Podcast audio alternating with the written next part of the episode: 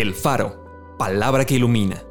Porciones selectas de la Biblia acomodados como variados y sabrosos alimentos para el espíritu y el alma. El discípulo no es más que su maestro. Ustedes me llaman maestro y señor, y dicen bien porque lo soy. Bástale al discípulo ser como su maestro y al siervo como su señor. Si a mí me han perseguido, también a ustedes los perseguirán. Si han guardado mi palabra, también guardarán la suya. Yo les he dado tu palabra, y el mundo los aborreció porque no son del mundo, como tampoco yo soy del mundo.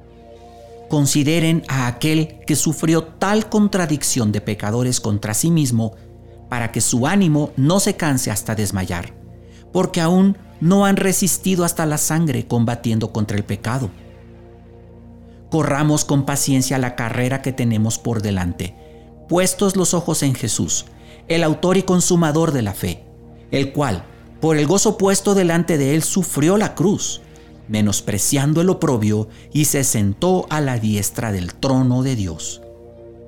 Puesto que Cristo ha padecido por nosotros en la carne, ustedes también ármense del mismo pensamiento.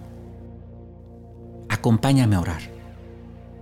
Señor, yo te quiero dar gracias porque tu palabra me ubica y tu palabra me recuerda que mi Señor Jesucristo, Él mismo fue ignorado por muchas personas, que muchas personas simplemente se dieron media vuelta y no lo escucharon, y otros, peor aún, lo traicionaron y lo crucificaron.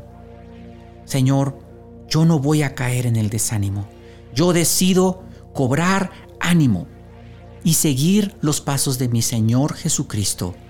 Yo decido seguir con paciencia en esta carrera que tú has puesto delante de mí, siempre con mis ojos puestos en Jesús, en todo momento, Señor.